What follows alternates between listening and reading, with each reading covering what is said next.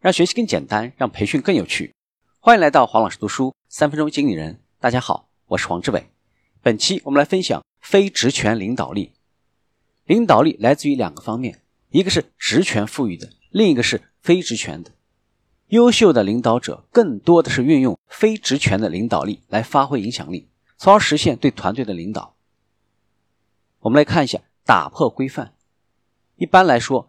人们会更加在意违背社会规范的好处和代价，因此，如果你想影响他人的行为，那么你就从违背他心目当中的社会规范的角度去遣词造句，这样做的收效比顺应的角度更见效。首先，告诉人们关于某个行为的社会规范是什么，然后描述那些违背这个规范的人具备什么特质。如果你想劝说他人，在思考如何措辞之前，应该先完成一个很小却十分重要的任务，先考虑一下对对方相关社会规范的认知状况，然后再把某种特质与违反该规范的人关联起来。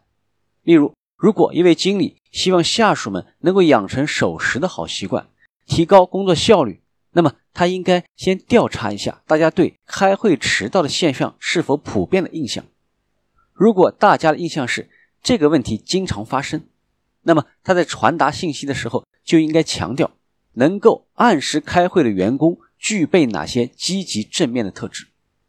如果大家都认为开会迟到这种事情并不常有，那么他的沟通重点就应该是迟到的人有哪些负面特质。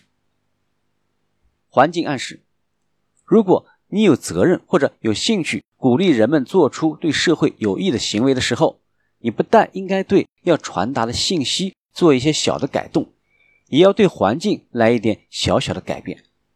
要知道，改变人们所处的环境，往往比改变他们的想法容易得多，效果也好得多。如果管理者默许办公环境一直脏乱，或者是东西坏了也不修理，那么这种迹象渐渐的积累起来，很可能会在无形当中影响到员工的工作态度，让人变得懈怠。更糟糕的是。可能会导致某种渎职行为。最有效的四两拨千斤的方法，并不是让人们置身于一个井然有序的环境当中，而是让人们置身一个能够看到别人遵守秩序的环境当中。例如，与其让保洁员在大家都下班之后来干活，还不如让他们提前来，好让员工看到办公环境恢复整洁的过程。今天的分享就是这样。请关注黄老师读书，每周您都将收到我们推送的黄老师读书的文字版本。给我三分钟，还你一个精彩。我们下期见。